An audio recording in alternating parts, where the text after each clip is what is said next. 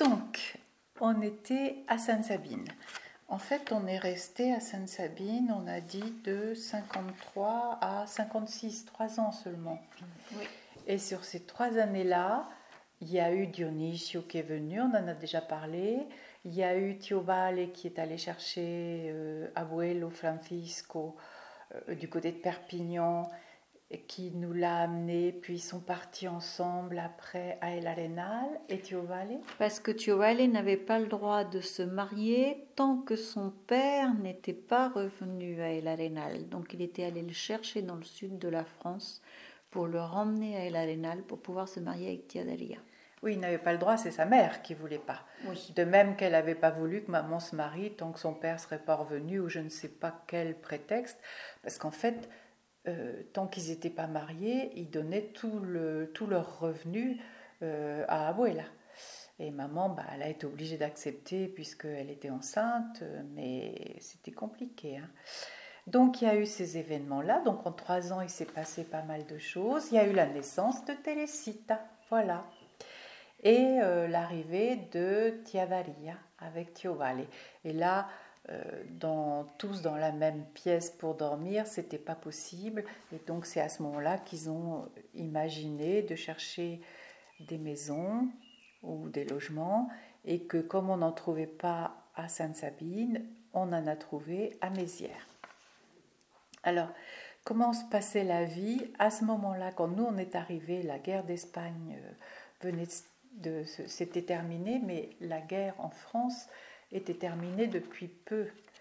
Et euh, il y avait encore des séquelles dans les villages. Il y avait des gens, des femmes qui avaient été tondues parce qu'elles avaient pactisé vrai ou faux avec l'allemand. Euh, il y avait des gens qui étaient euh, très très mal vus parce qu'ils avaient soi-disant été gentils avec les Allemands. Je dis soi-disant parce qu'en fait, il y a eu très peu de résistants. Mais après la guerre, il y en a plein qui se sont dit résistants. Et, il y a eu beaucoup de gens qui ont été mis à l'index. En tout cas, il y avait des grands résistants aussi. Je pense à une femme, je ne sais plus son nom, mais qu'on appelait la maîtresse quelque chose, puisqu'elle avait une ferme et que maman, pour laquelle maman avait beaucoup d'admiration. Un, parce qu'elle avait été résistante, elle avait tenu la ferme et tenu tête aux Allemands alors que les hommes étaient partis et deux, parce que maman découvrait une autre façon de vivre, c'est-à-dire que cette femme-là se mettait en pantalon quand elle allait travailler et en bottes, et elle se changeait pour être à la maison.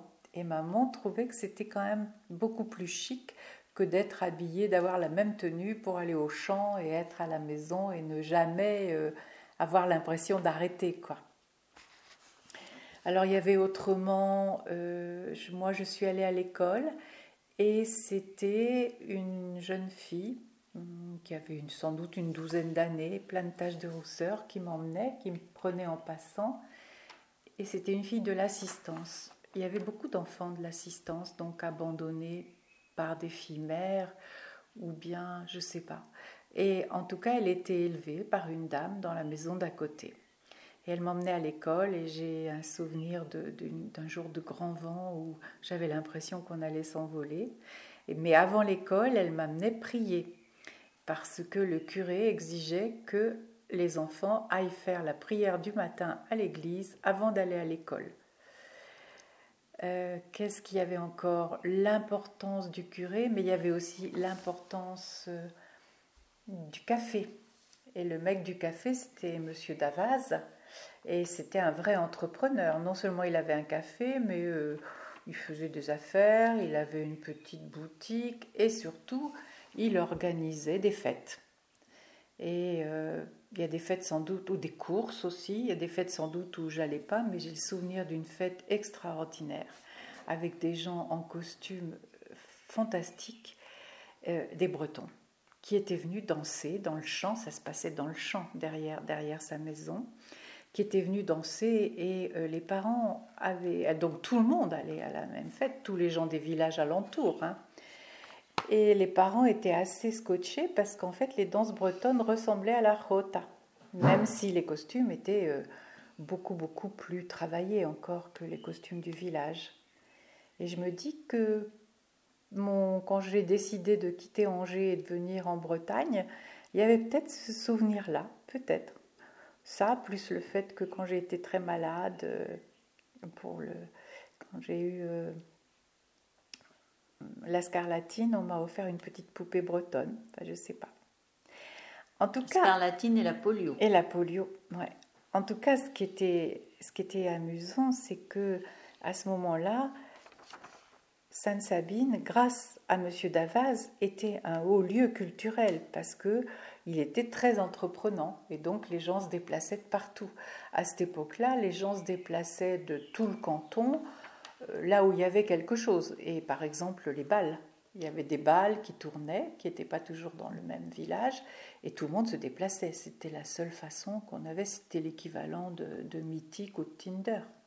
Alors moi, je vais faire un petit rappel euh, différent de Maria. Maria a eu euh, sa petite pousse bretonne, donc en voyant les Bretons danser chez Monsieur Davaz. Et moi, je vais dire, j'ai eu ma petite pousse de vitesse déjà, parce que Monsieur Davaz organisait des motocross dans son champ. Ah, et moi, j'adorais les bruits des motos et l'odeur, euh, cette odeur d'ailleurs d'essence, ça sent pas bon du tout, mais je ne sais pas, j'adorais. Peut-être que déjà, je savais que je roulerais ah, vite. tu vois, j'avais oublié ça. bon, euh, qu'est-ce que... Oui, il y avait aussi, à côté de la maison de la mère Houssier, il y avait un voisin qui était veuf et qui vivait, qui ne devait pas être vieux, il était moins vieux que, que la mère Houssier.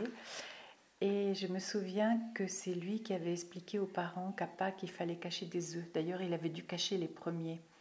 À tel point que pendant toute l'année, en douce, j'allais vérifier si les cloches s'étaient pas trompées, on n'avait pas ramené d'autres. J'ai appris plus tard que c'était lui qui, qui leur avait expliqué. Il était venu aussi nous expliquer comment soigner une piqûre de guêpe avec des plantes. Et c'est la mère aussi qui nous a raconté sa, son histoire. En fait, il avait une grande ferme et il avait des commis.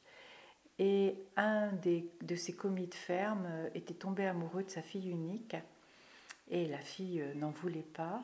Et un jour où le père n'était pas là, le commis a tué la fille et la mère. Alors je ne sais pas comment, mais c'était assez horrible. Et du coup, le père euh, a dû être hospitalisé, puis s'en est pas remis. Et euh, il a quitté la ferme pour vivre dans la maison du bourg. La plupart des fermiers avaient une petite maison du, dans le bourg. Et quand ils avaient l'âge de, de, partir, ils laissaient la ferme à leurs enfants. Il y avait aussi des souvenirs d'école. Euh, toi, Teresa, t'es pas allée à l'école là, mais moi, pas cette fois-ci. La fois d'après. Euh, par exemple, j'ai le souvenir que j'ai appris le mot giboulé. Euh, les instits nous avaient attendu que ça passe, puis nous avaient fait sortir et on avait appris le mot. J'étais revenue, j'avais parlé du mot giboulé aux parents et ils ne savaient pas comment ça se disait en espagnol. Mais je pense qu'une partie des Français ne savaient pas non plus ce que ça voulait dire parce qu'on ne l'a pas dit, mais dans la Sarthe, on parlait patois.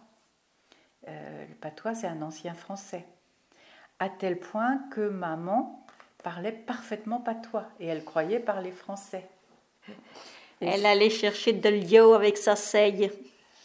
Et Iche de liao pour il pleut, à nuit pour aujourd'hui. Euh, et c'est, elle, elle, a réalisé qu'elle parlait patois grâce à la chineta. Tu peux expliquer qui c'est la chineta?